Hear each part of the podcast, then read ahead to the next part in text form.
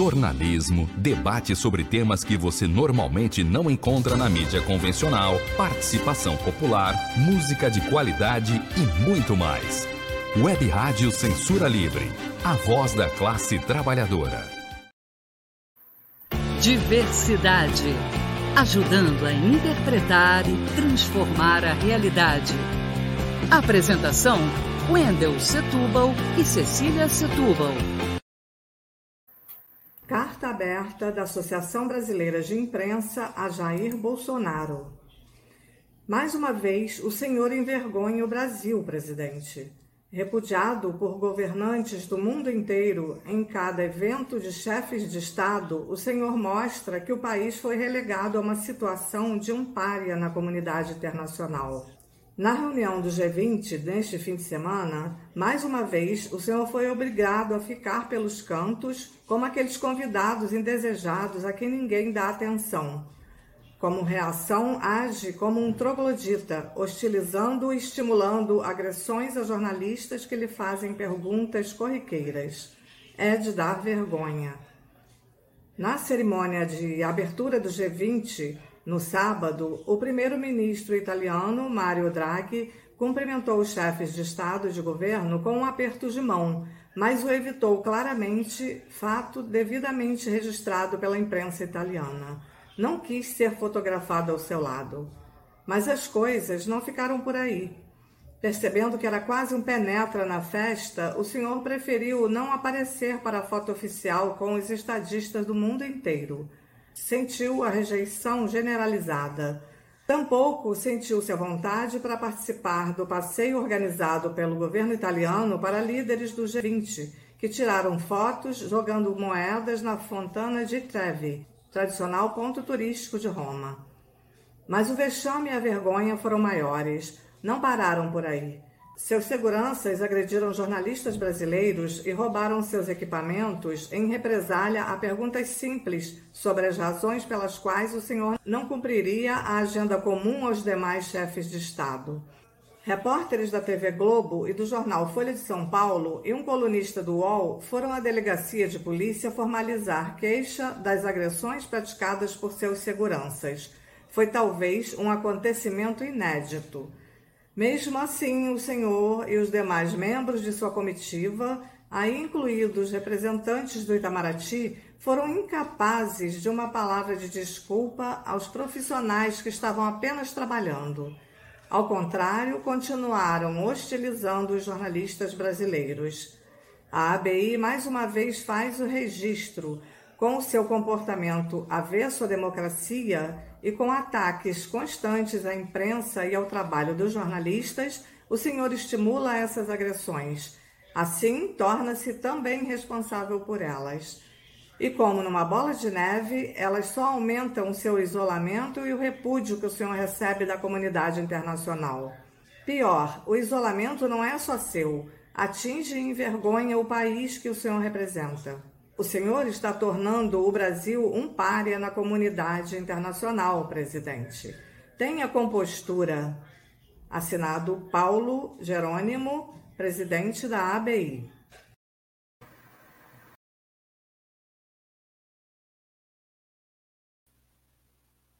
Olá. Hoje é quarta-feira, 3 de novembro de 2021. Eu sou Wendel Setúbal, e esse é o programa Diversidade, na Web Rádio Censura Livre. Você acabou de ouvir a jornalista Cecília Matos Setúbal falando sobre a carta aberta que a ABI fez para Jair Bolsonaro. Cecília.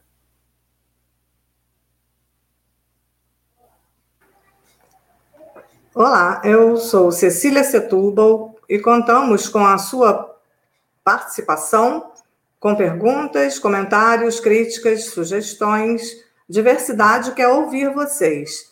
O nosso contato é o e-mail programadiversidade3@gmail.com. No programa de hoje nós teremos comentário político, entrevista com Leandro Fontes e falando de futebol, Copa de 50 Brasil-Uruguai. No, no Maracanã, 200 mil pessoas. Freud é uma delas.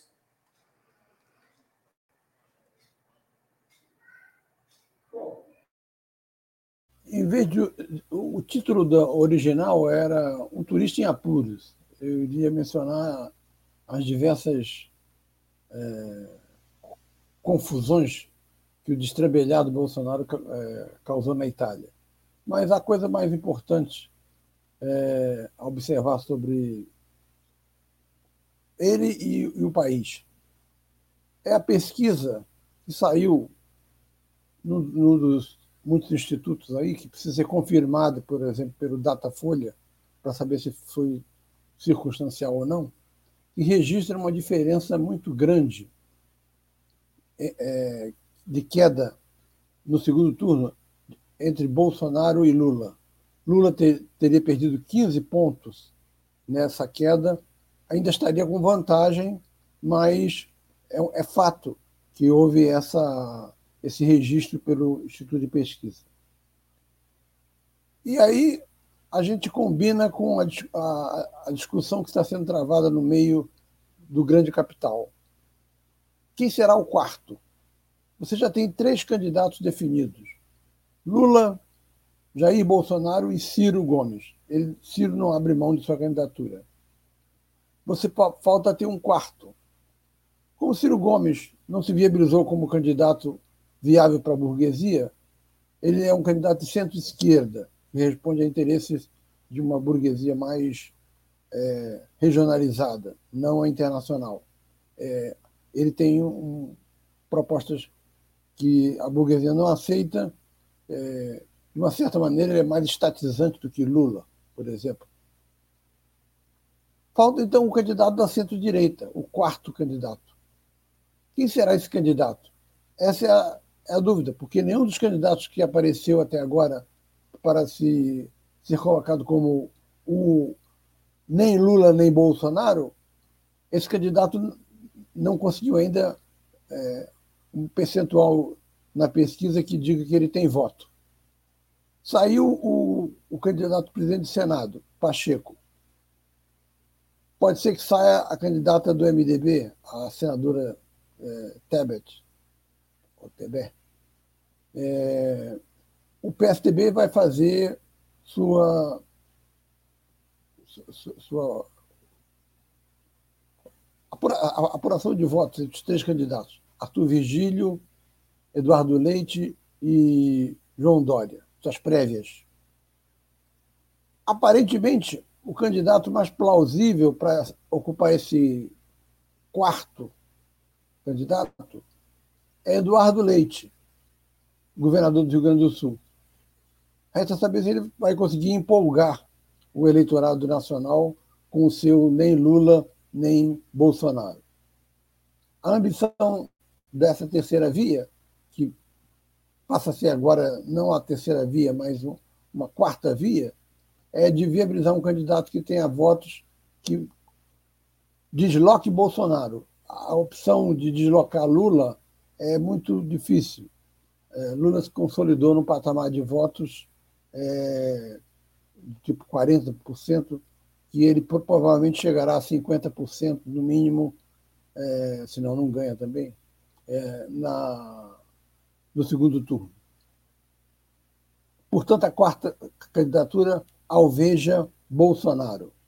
Lógico que Ciro vai bater mais em Lula, mas vai bater também em Bolsonaro. Ele tem condição de, de se opor aos dois pelo passado histórico dele só não teve voto suficiente para derrotar Haddad em 2018. O problema é que Bolsonaro, é, com essa queda que, que, se explica do segundo turno, e com a possibilidade de sair um quarto candidato, se esse quarto candidato tiver dois dígitos, ninguém ganha no primeiro turno. Aí acaba a ideia de que, de que Lula possa levar já no primeiro turno. E no segundo turno, se Bolsonaro perde por pouco, ele vai apelar. Ele vai apelar para a PM, para aquela massa que ele jogou em São Paulo no dia 7 de, de, de setembro, aquelas pessoas que são ou anticomunistas, ou anti-esquerda, anti-PT, ou mesmo pautada pelas questões morais, aí levando-se em conta a grande massa evangélica. é, não há dúvida de que uma parte da sociedade brasileira é, se espanta com a liberdade de que, que as mulheres passaram a ter de uns anos para cá, com a liberdade com que o movimento LGBT cresceu e reivindica casamento civil, registro de crianças, etc. E mais a questão que é emblemática para os, os evangélicos fundamentalistas, o aborto. Então, essas questões vão estar pautadas e vão estar colocadas como é, propostas do PT. Aborto, legalização de drogas, quando, é, quando se fala em descriminalização, eles falam em legalização de drogas é, no geral, quando a proposta da esquerda é de legalizar a droga leve, como a, a maconha, e mais a questão LGBT e o avanço dos movimentos feministas. Tudo isso pode levar água no moinho de Bolsonaro e ele perder de pouco. E se ele perder de pouco, ele vai apelar para o Exército, ele vai apelar para os bastiões que ele tem na PM e para as milícias e pode tentar um golpe. O golpe pode não, dificilmente se viabilizará, porque não há consenso nas Forças Armadas. Mesmo não interessa um golpe ao centrão, por exemplo. Tudo dependerá, portanto, da reação das forças populares a uma tentativa de golpe que Bolsonaro dê se perder de pouco. Se perder de muito, ele vai embora, mas esse caldo de cultura que se chama bolsonarismo, que é a extrema-direita, não vai acabar. Vai ser, encarna... vai ser expressado por alguém. Esta, portanto, é a situação perigosa em que nós estamos. A, a, a esquerda ainda não consegue estabelecer laços sólidos com os setores populares. A manifestação de 20 de novembro pode ser forte, mas vai estar centrada ainda nos setores mais ilustrados da, da classe média urbana e aquele pequeno empresário, aquele pequeno negociante é o, o que ouve as arengas de Bolsonaro, que fala para esse público e, gostemos dele ou não, consegue, se, consegue transmitir bem para esse público. Da mesma maneira como Lula fala para o seu público e, e consegue transmitir bem. Só que é dantesca a possibilidade de que Bolsonaro perca por pouco no segundo turno, porque isso aí levará provavelmente a, um, a uma, atitude golpista de Bolsonaro e podendo nisso haver é, mortos, feridos, se a tentativa de golpe for na medida em que os milicianos são armados. Esta, portanto, é, é, é a questão a ser colocada. Uma tentativa de resposta já pode ser dada no seguinte: quem será o vice de Bolsonaro? Se for um Mourão, é evidente que ninguém vai preferir depor Bolsonaro, caso ele se reeleja logo no início do segundo mandato, para colocar o Mourão no poder. Se o segundo, se o vice dele for alguém indicado pelo Centrão, aí Bolsonaro ficará mais bem comportado, porque sabe que vai ter é, atrás de si não um adversário político como, como Mourão, mas com ideias parecidas com a dele, mas com uma, uma pessoa mais liberal, mais centro-direita. Esta é a possibilidade que se coloca para a conjuntura no ano que vem. Bolsonaro deve continuar, não deve ser é, deposto por impeachment. Então, tudo indica que teremos eleições em outubro no ano que vem e que essa possibilidade de que haja segundo turno, de que ele seja apertado, na medida em que Lula não responde diretamente o que, que vai fazer, como vai develar a inflação, como vai criar empregos, que é o que a massa quer ouvir, e recusa-se aí aos, aos comícios, isso tudo leva a que, é, apesar da esperteza de Lula de procurar ressaltar os pontos altos da sua campanha e do seu mandato, é evidente que as pessoas vão, Ciro Gomes e Bolsonaro, vão lembrar que existiu o governo Dilma, existiu uma recessão, existiu corrupção na Petrobras, que eles vão superdimensionar, etc. Está colocada, portanto, a questão. A eleição vai ser dura e violenta. Esperemos que a violência seja controlada. É isso aí.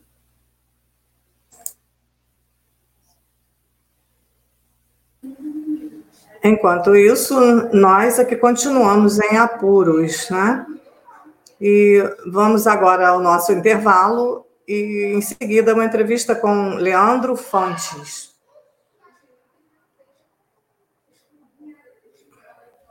Para manter o projeto da Web Rádio Censura Livre de uma mídia alternativa, buscamos apoio financeiro mensal ou doações regulares dos ouvintes, de amigos e parceiros, já que não recebemos recursos de grandes empresas, políticos ou partidos.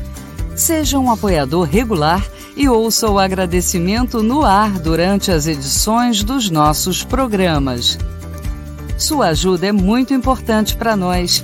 Enviamos prestação de contas mensal aos nossos apoiadores. Temos uma vaquinha virtual permanente.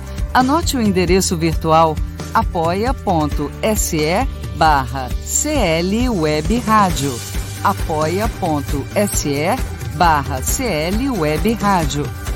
Saiba mais sobre a emissora no WhatsApp 21 96553 8908. Web Rádio Censura Livre. A voz da classe trabalhadora.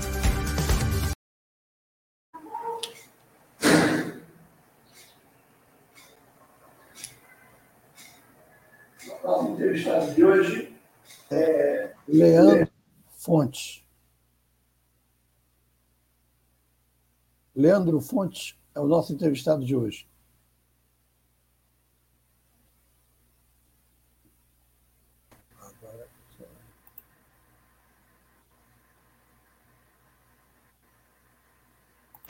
Diversidade. Ajudando a interpretar e transformar a realidade. Apresentação: Wendel Setúbal e Cecília Setúbal.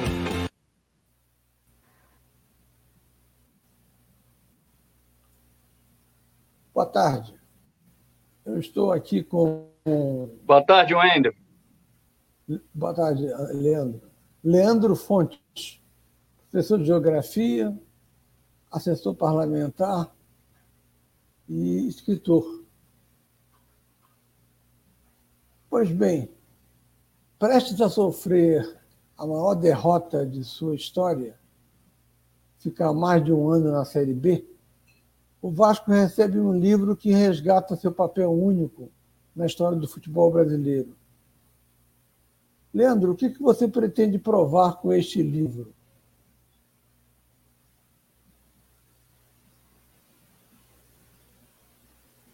Primeiro, eu queria agradecer o convite do programa Diversidade, é, saudar essa iniciativa tão importante é, para, para os ouvintes, aqueles que querem uma opinião independente, uma opinião é, que de fato condiza com a realidade é, do nosso estado, do nosso país, e por isso que para mim é uma honra estar presente aqui e batendo esse papo com você, Wendel. É, a, a ideia do livro é uma ideia de é, de contrapor uma narrativa que foi é, acabou se tornando verdadeira de por tantas vezes que foi mencionada. Né? Eu tenho uma, uma frase do, do Betinho que ficou eternizado como na música do Aldir Blanc como o irmão do Enfio, que para mim é ela é um guia do livro né? que existe uma forma de se fazer história e existe uma outra forma de se contar a história. Então, essa frase ela diz muito do objetivo do livro. Porque é, muito foi se falado que o Flamengo era o clube é, mais popular, o clube mais querido do Brasil esse tipo de título e esse tipo de entendimento da popularidade do Flamengo. Mas dentro da pesquisa que, que eu construí, é, essa pesquisa indica, e é importante aqui é, balizar, Wendel, o, o livro que eu escrevi, que foi esse livro aqui, ó. Ele uhum. foi baseado 100% em pesquisa. Esse livro ele foi baseado 100% em pesquisa. E o que, que o, a pesquisa vai, vai dizer? Né? Ela vai se contrapor à narrativa que foi é, plantada especialmente por Mário Filho, que foi visto depois pelos estudiosos do futebol e pela grande mídia, como é, uma figura que canonizou a história do futebol brasileiro desde seus primórdios.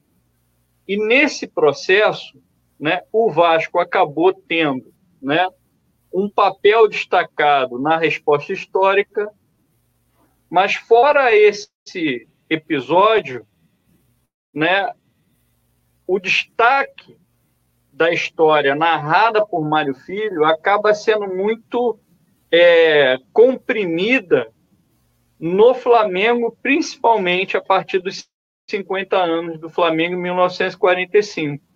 Então, é, a ideia do livro foi buscar responder e fazer um ajuste de contas, pegando episódio por episódio e respondendo o que Mário Filho conta, principalmente no Negro no Futebol Brasileiro e em Histórias do Flamengo, que são duas obras que foram balizares na obra, é, na, na carreira de Mário Filho. Agora, o... no início do. É, não sei a partir de, de, de que ano, houve uma, uma, uma pesquisa para saber quem era o time mais popular. E o Vasco ganharia a pesquisa. Eu, eu me lembro de ter lido isso numa antiga revista muito famosa nos anos 60, a revista Realidade, da editora Abril. E um rubro-negro é, fantasiando-se de vascaíno, com bigodão, recebeu as pessoas, no, recebia os portugueses no edifício do jornal à noite, ali na Praça Mauá, e para que eles ganhassem tempo, ô Patrícia, você quer que eu leve seu voto e coloque? Aí o português ingenuamente, ah, pode deixar, agradeço e ele jogou tudo no poço do elevador. Então, aqueles votos não foram computados e o Flamengo, através dessa burla, ganhou a primeira vez quando não era o time mais popular. Só que isso acarretou um aumento da popularidade do Flamengo, porque o Carioca é muito gozador. O Carioca viu nisso uma coisa é, bem-humorada, um, uma rasteira que se dava, afora a questão do, de, de uma certa rivalidade é, anterior, primordial, com os portugueses, é, que oprimiram os brasileiros no início, e até a, a completa brasilidade, que a gente pode chamar. É, essa pesquisa, então, é, o resultado dela serviu não só para dar uma vitória falsa ao Flamengo, mas para ampliar a base dele de ser popular, porque foi visto uma coisa bem humorada e engraçada. É... Você citaria algum, algum. Além de Mário Filho, você citaria alguma coisa que explique essa mudança é... que seja gradual? Porque hoje o Flamengo tem quase 40% da torcida do Rio. Né? Ou isso você não, não concorda? Bom, é, hoje eu não posso afirmar isso. O que eu posso afirmar é que até o início dos anos 60, é, principalmente ali no final dos anos 50, iníciozinho dos anos 60, a torcida do Vasco era a maior torcida do Rio de Janeiro e a maior torcida do país. Isso está comprovada é, em pesquisa é, documentada que está presente no livro. O que está colocado relacionado ao. O, opa! Sim, sim. O Wendel Não, sim. congelou. Não, mas eu estou. Tá bem, vou seguir. Vou seguir. É, o que está colocado é o seguinte: essa é, história, não história, história da taça salutares é uma, é uma versão, é uma narrativa absolutamente falsa e que, que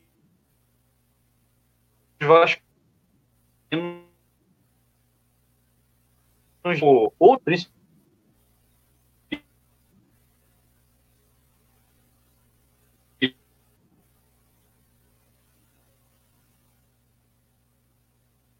Estão com problema técnico. A gente pode aqui né, é, uma força e uma tradição no remo que o Vasco possuía. É, e o que foi colocado, né, foi transmitido para o público, foi o seguinte: a piada né, dos associados do Flamengo contra o português vascaíno, que era a uhum. piada é, entra que entra Basco que meu marido é sócio. Então Mário Filho ele ficava narrando essa piada. Só que é, nós não temos, não temos, e esse a gente pegar o Mário Filho, o Mário Filho ele nasce em 1908, né? Ou seja, dois anos antes de terminar a primeira década do século XX, onde era o período onde o remo era, é, era o esporte é, do Rio de Janeiro, principal esporte do Rio de Janeiro. E não há comprovação que aquela piada de um clube é, realmente localizado na Zona Sul, sem torcida, e o Vasco, que já levava há 12 anos é, uma massa para acompanhar é, as regatas. O Vasco era o clube que tinha torcida é, para acompanhar as regatas. É que isso ocorreu, colocava qualquer tipo de problema é, relacionados, associados e atletas do Vasco no período do Remo, né? Tem um segundo episódio que foi, que é também conhecido, que é de 1920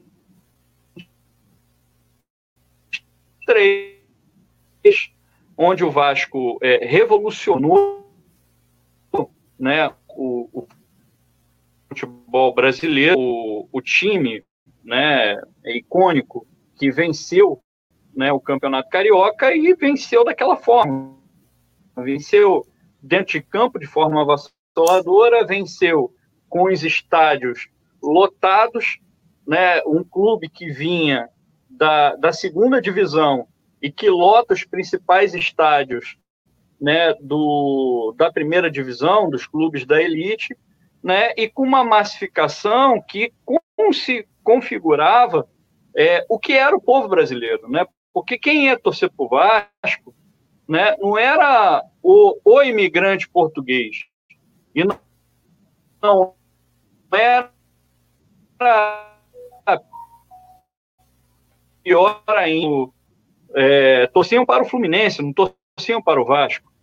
Né? Então, os clubes da elite né, tiveram um enfrentamento com o Vasco ali, dentro daquele, é, de fato, daquele processo de, de choque, né? e o Vasco quebra paradigmas com um ato revolucionário é, dentro do, da lógica do esporte brasileiro, que foi não capitular né, a, a medida que estava sendo apresentada pelos clubes da elite do seguinte: nós vamos fazer uma outra liga. Para você participar, você tem que excluir 12 jogadores do seu plantel, que, ao nosso entender, não corresponde dentro dos perfis das características sociais com que a liga está sendo fundada. Ou seja, era um preconceito direto social e um preconceito encoberto racial, que era é, a lógica do que era a República Velha naquele momento. E o Vasco, com a resposta histórica de Luiz Augusto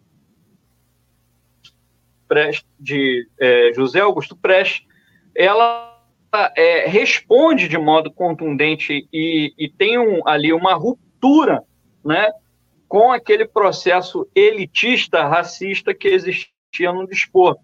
E nesse momento, o, o que, que o Mário Filho vai dizer? O Vasco vem nessa ofensiva e o Mário Filho vai narrar a história é, das paz de Remo é, no, no clássico no estado Fluminense, né, Flamengo e Vasco, onde que o Flamengo, o torcedor do Flamengo, em menor número, está dito isso no, no, no, livro Histórias do Flamengo, o torcedor do Flamengo, menor número, bate no torcedor do Vasco, em maior número, né, nas Laranjeiras. E depois, na comemoração,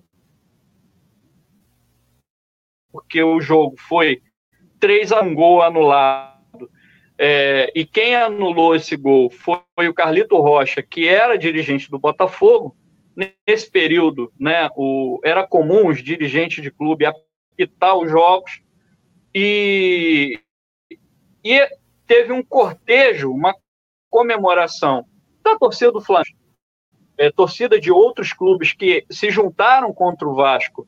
É, e por sinal, né, esse foi o primeiro episódio que a gente pode registrar de torcida arco-íris é, contra um clube no, em campeonatos no Brasil e, e, foram para territórios onde a torcida do Vasco se encontrava, em particular o restaurante Capela, na Lapa, e a cervejaria Vitória é, na Praça 11, e entrar em confronto e, é, com a torcida do Vasco naquele território. Só que né, esse episódio, que é muito contado né, por Mário Filho e depois foi propagandeado de modo acrítico pela literatura do futebol brasileiro, por jornalistas, etc., né, ele não tem comprovação alguma. Comprovação alguma. Em jornais, comprovação alguma é, em qualquer fonte que não seja o Mário Filho.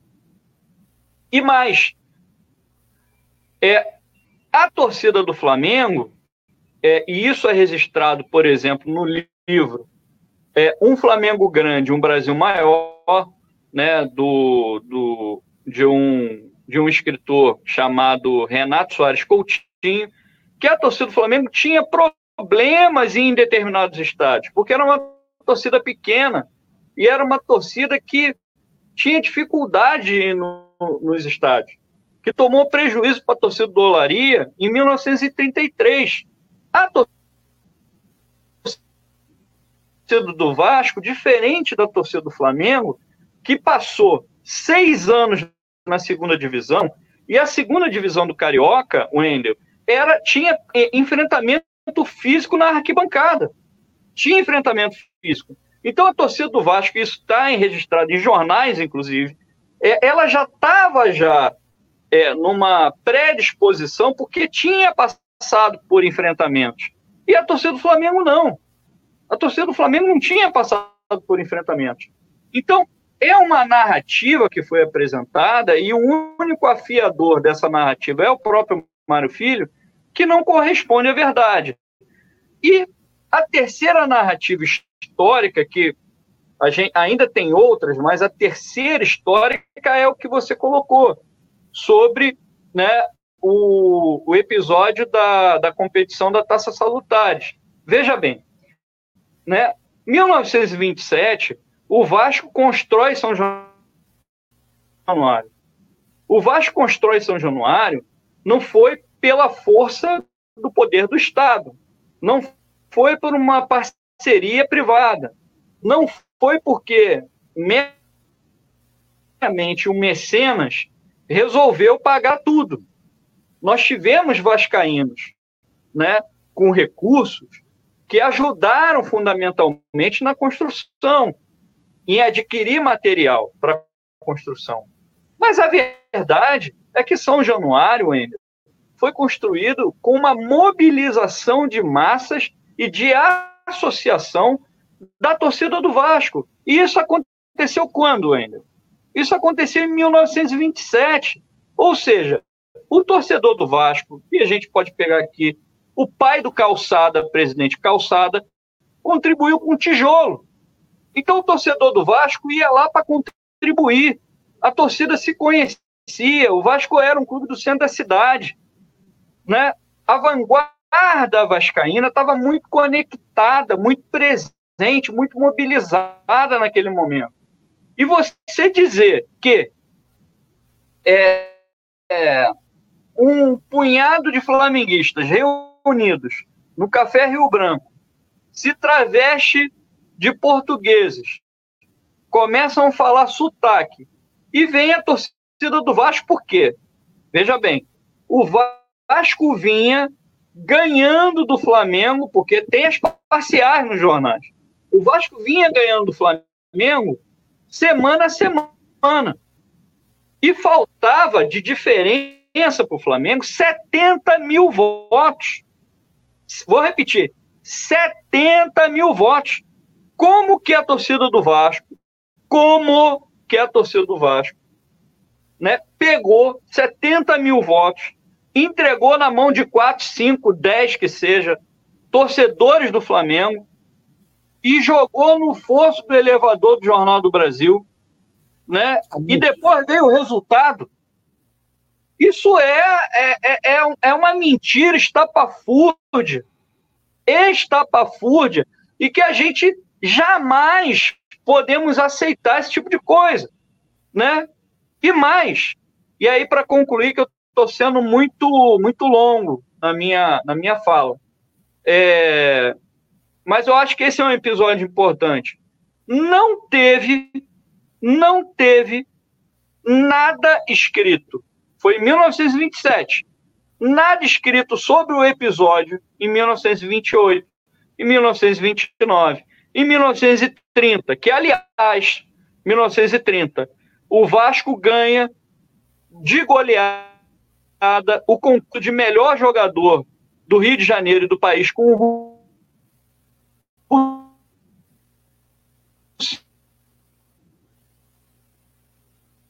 E esse é um, um episódio ocultado.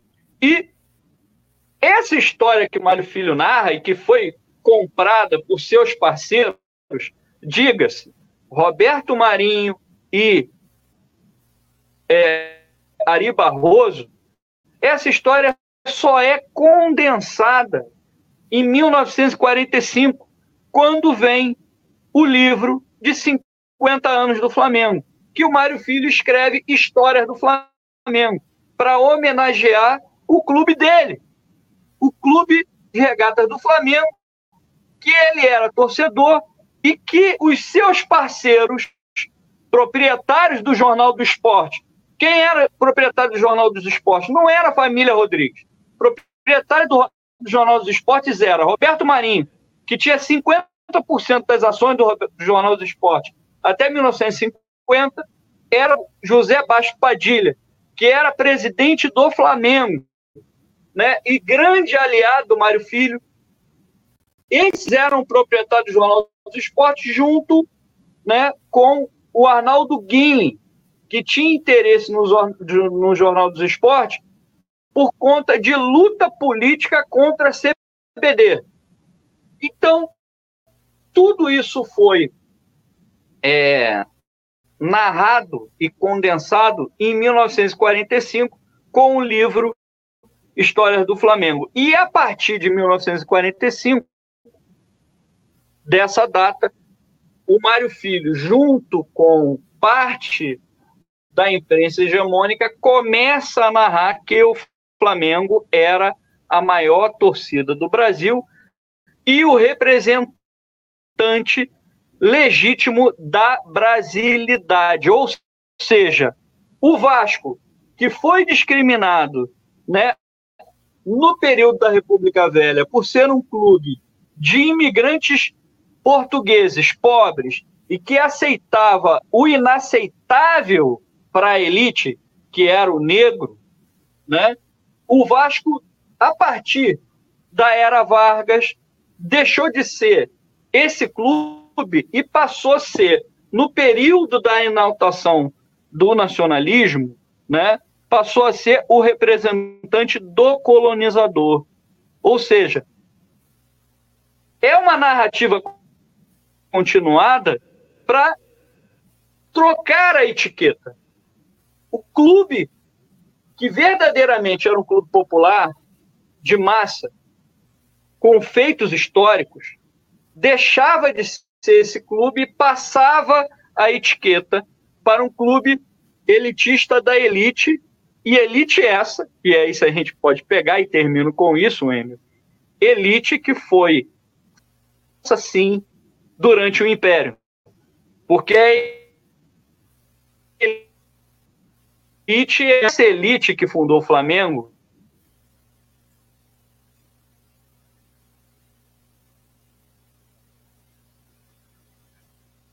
e que desenvolveu. Quem fundou o Vasco foi imigrante para se tornar assalariado. Então, esse é um ponto fundamental que eu queria colocar. Bem, é, eu, eu, lembro é, duas ou três coisas. No, no final dos anos 60, é, quando havia Flamengo e Vasco, a imprensa costumava dizer: hoje vai ser povo versus massa.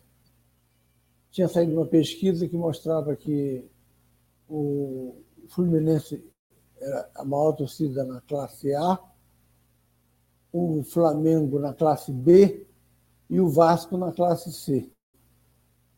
E me lembro de um, a estreia de o primeiro Vasco Flamengo em que Tostão, contratado pelo Vasco, atuou, é, havia aquela divisão da arquibancada na Maracanã, cada um ficava de um lado, e do campo a arquibancada era comum aos, aos, às, às duas torcidas.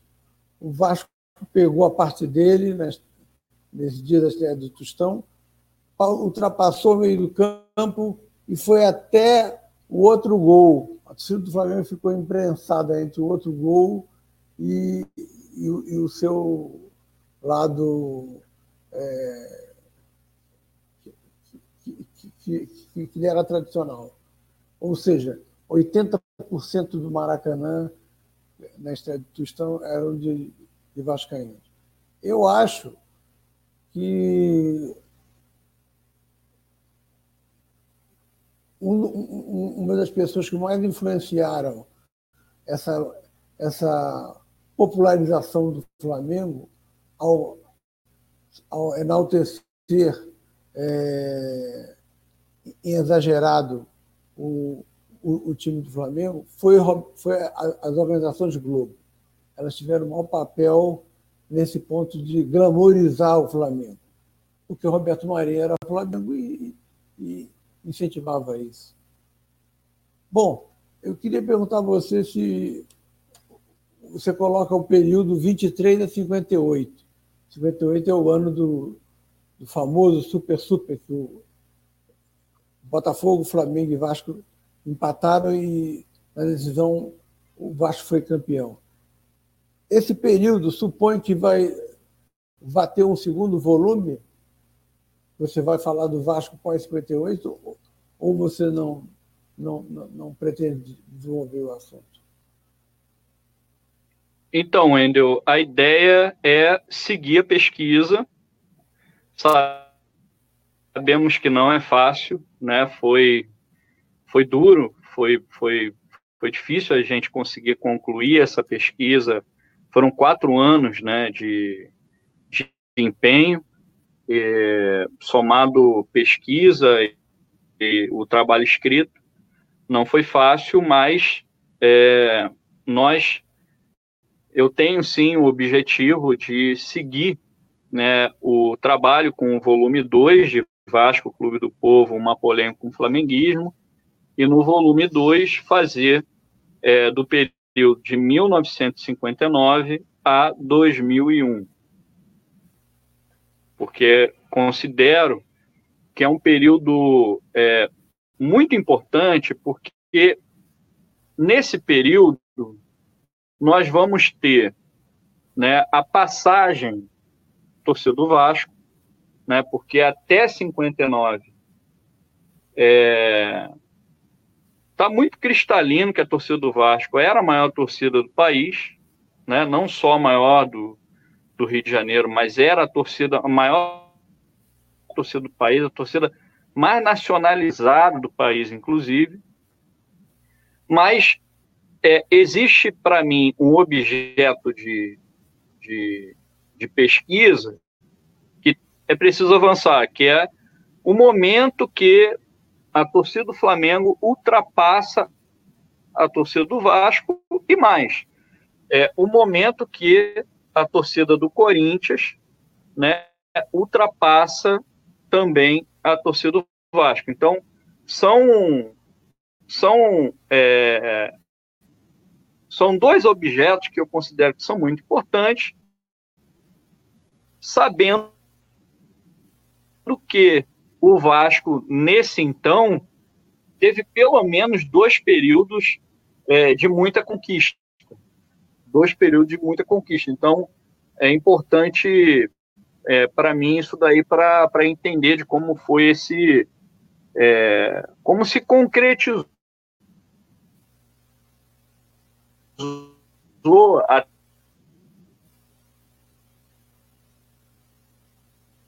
até 2001. E a partir de 2001 é um trabalho que teria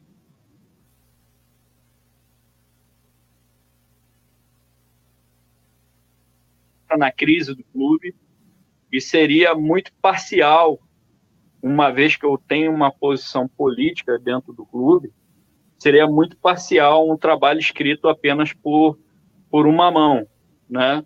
Então teria que ter um, uma, uma parceria para escrever algo que continuasse de 2002 até os dias atuais.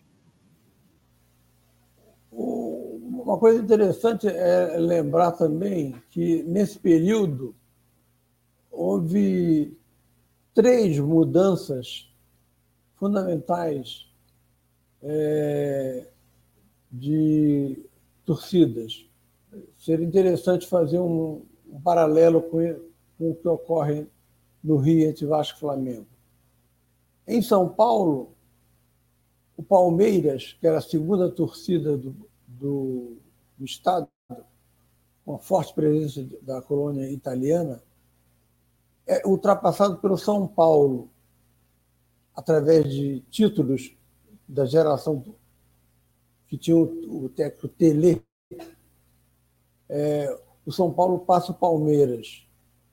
E é, é importante porque é, quando construíram o Morumbi, a afirmação era de que o São Paulo tinha mais torcida nas cadeiras do que na, na, na arquibancada. É, essa ultrapassagem do, do, São Paulo, que, segundo o, Ibope, ultrapassou nacionalmente também o Vasco, seria fruto do, do o crescimento eh, altíssimo da população de, de, de, São Paulo, de gente expulsa da terra pela, pela política do regime militar de favorecimento do, do, do, das grandes fazendas, essa população vai ocupar os espaços urbanos e ela passa a torcer pelo Santos por causa de Pelé que o torcedor gosta de torcer por quem está ganhando, e, e muda também a correlação de força de São Paulo e Palmeiras. Em Belo Horizonte, em Minas, ocorre o contrário. O Atlético Mineiro continua a ser o time mais popular da capital, mas ele é o time perde para o Cruzeiro no estado. Isso é interessante abordar, porque são dois clubes que são únicos no estado. E o outro, o outro fenômeno é o do Rio Grande do Sul. O Internacional era o clube mais popular de Porto Alegre, a ponto de quando ele perdia o jogo e a torcida ia em massa assistir o jogo, no dia seguinte diminuiu o consumo de, de, de leite. Dizer, ele gastava o, o, dinheiro com arquibancada e, e, e, deixava de comprar leite. É, o Internacional ainda é o clube mais popular de Porto Alegre, mas no conjunto é o Grêmio, no conjunto do, do Rio Grande do Sul. Aí é, é, é facilmente explicado pelo número de títulos que o Grêmio passa a ter em relação ao Inter.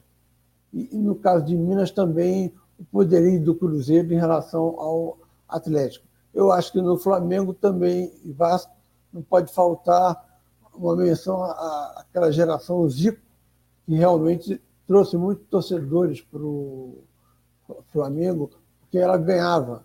E, e, e, o torcedor também tem aquela coisa, ele, ele quer torcer por quem ele ganha. Mais ou menos a gente observa isso na política, naquelas pessoas que, que dizem que o, o, meu candidato ganhou, ele quer votar no, no meu candidato que ganha. Não é o, fator decisivo para orientá-lo, mas tem o seu peso. Né?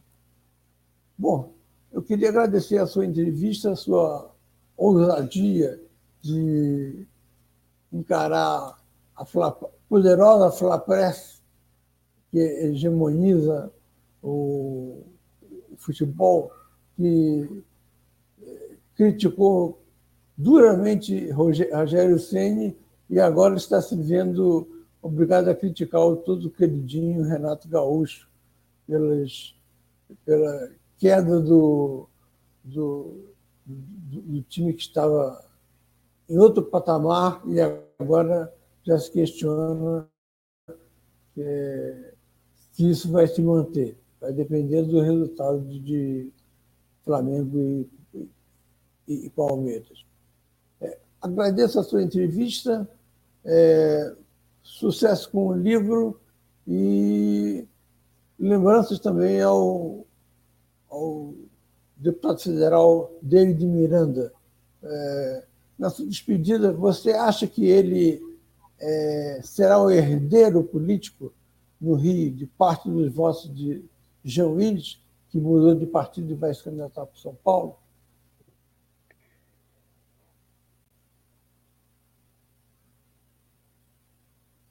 Bom, Wendel, primeiro eu queria agradecer o convite, né? Desejo sucesso ao programa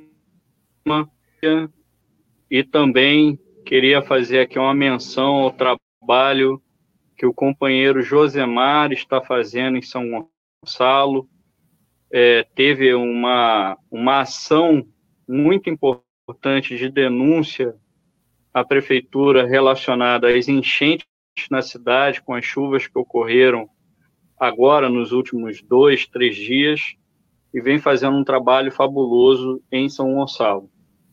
Sobre a pergunta do, do David, é, nós estamos trabalhando para isso. Estamos trabalhando não só para que o, o David votos do Jean Williams, mas também que o David possa é, possa alcançar né, aquele desejo de setores da classe trabalhadora, do funcionalismo público, da negritude, da juventude e que busca, né, nas eleições e não só nas eleições, um representante autêntico, é que encarne o fora Bolsonaro e que encarne uma alternativa de fato de ruptura para a gente é, dar um salto de qualidade e diferencial no Brasil. O Brasil precisa né, de mudanças estruturais e não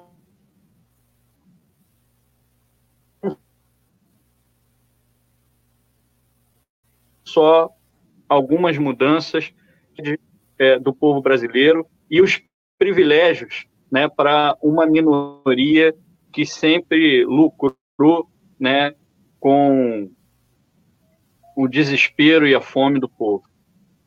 Então é isso que a gente trabalha e é nesse caminho que o David está. Agradeço muito o convite, foi uma honra e mais uma vez sucesso ao programa, Wendel. Obrigado. Igualmente ao, ao seu livro. Boa sorte, Leandro. Até a próxima. Saudações vascaínas. Ok.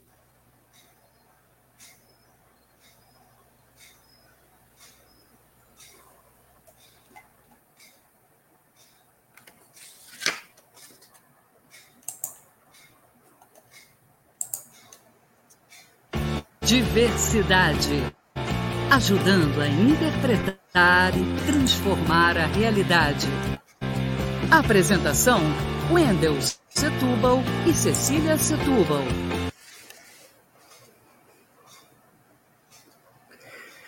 Nós acabamos de ouvir a entrevista do Leandro Fontes, autor do livro Vasco, o time do povo, uma polêmica com o flamenguismo 1923 a 1958.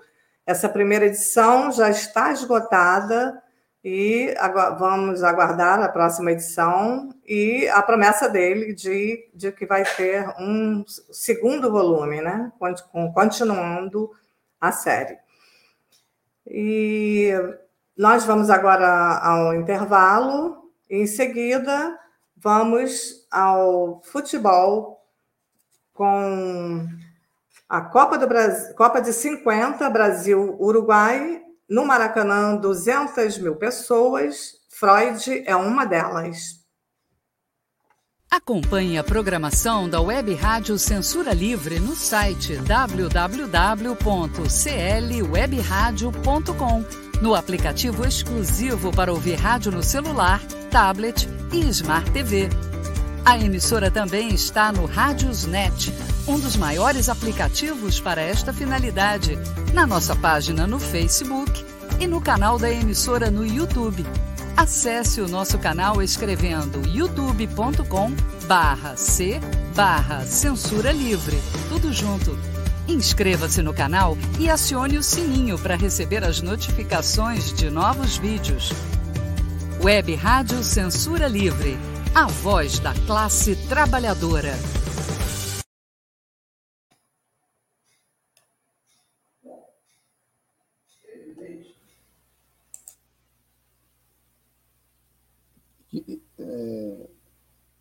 É evidente que Freud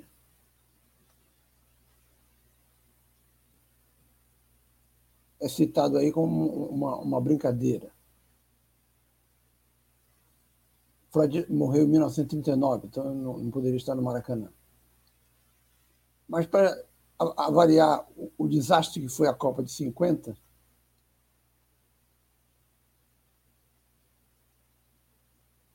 o som está tá audível? Sim.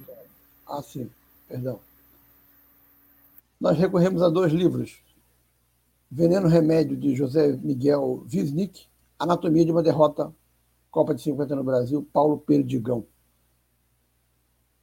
O país estava saindo de, do, de um governo Dutra para uma eleição em que Getúlio, que tinha sido ditador, dessa vez queria chegar ao poder através do voto. E não por coincidência, no dia em que foi inaugurado o Maracanã, que durou dois anos para ser construído, o PTB homologou a sua candidatura de Getúlio. A performance do Brasil na Copa de 50 foi fantástica. 4 a 0 contra o México, um empate com a Suíça em 2 a 2, 2 a 0 na Iugoslávia, 7 a 1 na Suécia, 6 a 1 na Espanha, até o jogo final contra o Uruguai. Mas o que importa ressaltar é o jogo contra a Espanha. É nele que há elementos caracterizam a, a cultura brasileira e o Brasil. Primeiro, destacar que os grandes jogadores eram Zizinho, Ademir e Jair, Jair da Rosa Pinto. Zizinho nasceu e foi criado em São Gonçalo, ali na rua Paiva. Bom, A partir do quarto gol do Brasil, 11 minutos do segundo tempo, contra a Espanha, um grupo começou a cantar Touradas em Madrid. Não sei se vocês conhecem a música, é, desde que perdoem o péssimo cantor que eu sou, eu vou é, fingir que canto. Eu, eu, eu fui às touradas de Madrid, Pararatim-bum, bum, bum, Pararatim-bum, bum. E quase não volto mais aqui para ver Peri, beijar Ceci, Pararatim-bum, bum, bum, Pararatim-bum, bum. Eu conheci uma espanhola natural da Catalunha. Queria que eu tocasse castanhola e pegasse o touro à unha. Caramba, caracoles, todo samba, não me amoles para o Brasil, eu vou fugir. Isso é conversa mole para boi dormir. Pararatimbum. Esse pararatimbum é um, um som se chama de onomatopaico, que lembra o, o, a dança espanhola Passo Doble. Se você essa música é um, um, antigo sucesso de carnaval, já tinha mais de 10 anos, feita pelo, a letra pelo é, Braguinha. Tentemos analisar, verso por verso.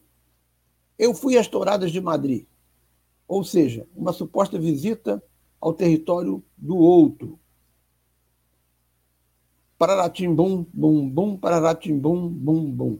É o, o chamado passo doble espanhol e quase não volto mais aqui para ver Peri e beijar Ceci, para Ratibum, bum, bum. A assimilação, há aí a assimilação da cultura do outro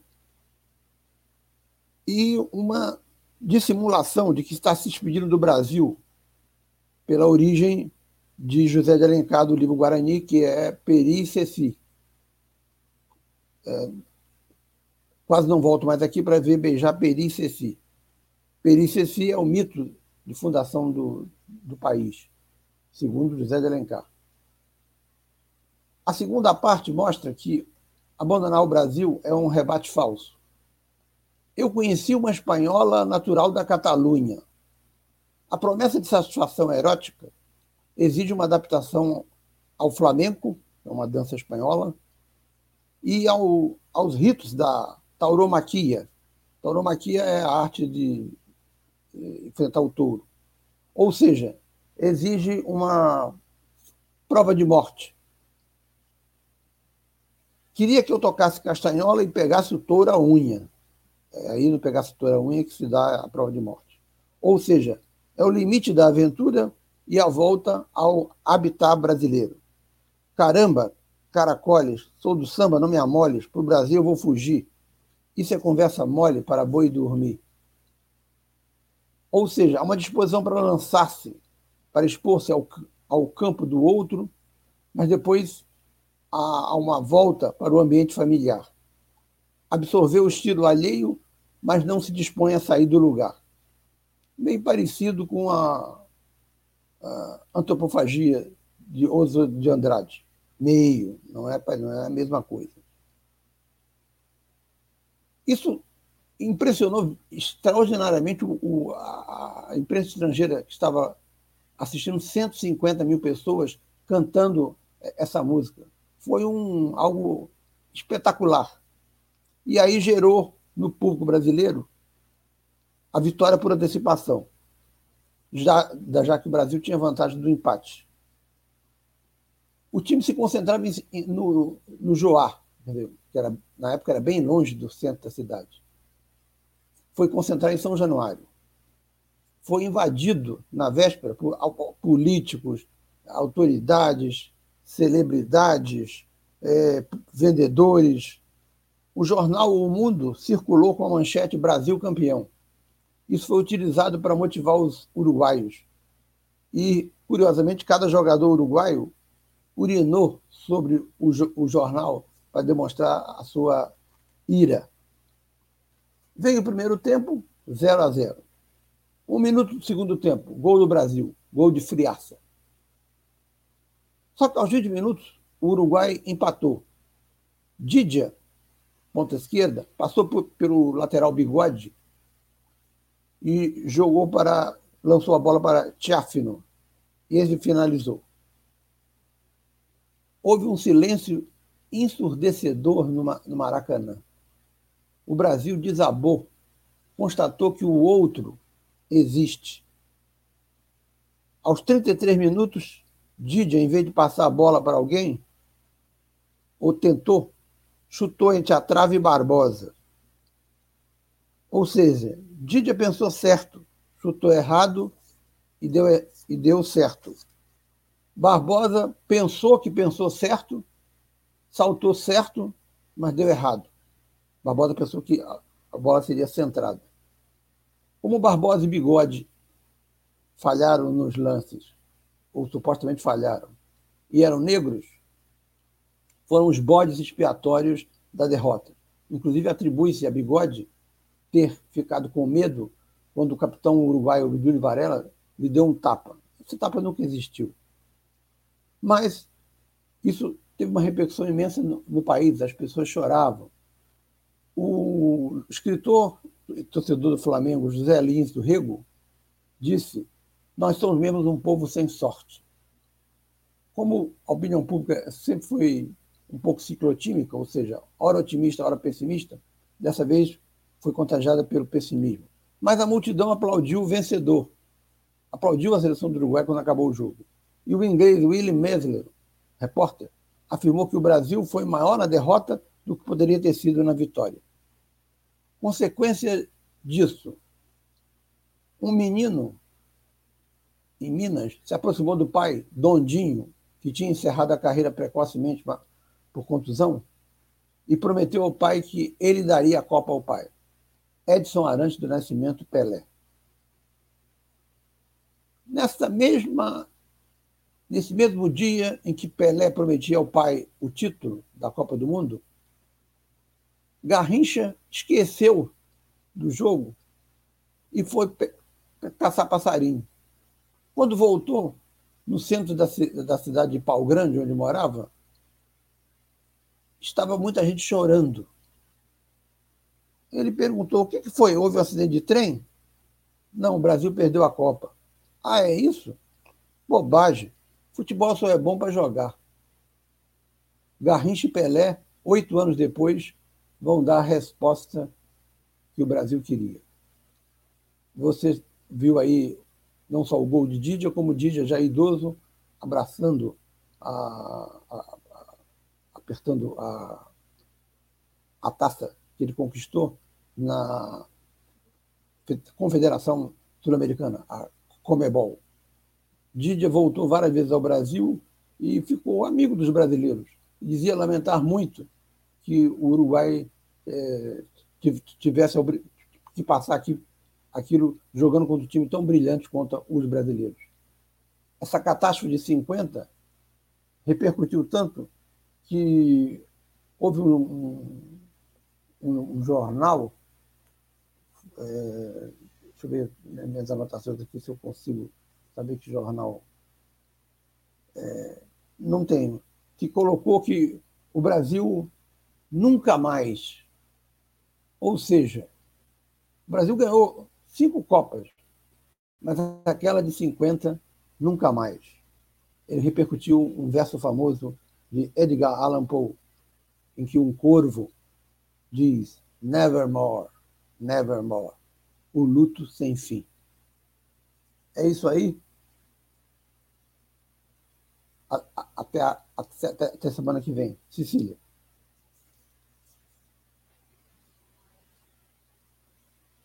Nós agradecemos a sua audiência e esperamos vocês na próxima quarta-feira, às cinco da tarde.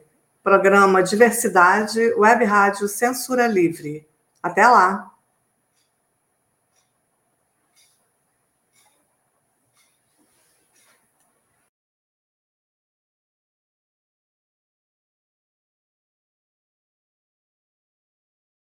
Diversidade. Ajudando a interpretar e transformar a realidade. Apresentação: Wendel Setúbal e Cecília Setúbal.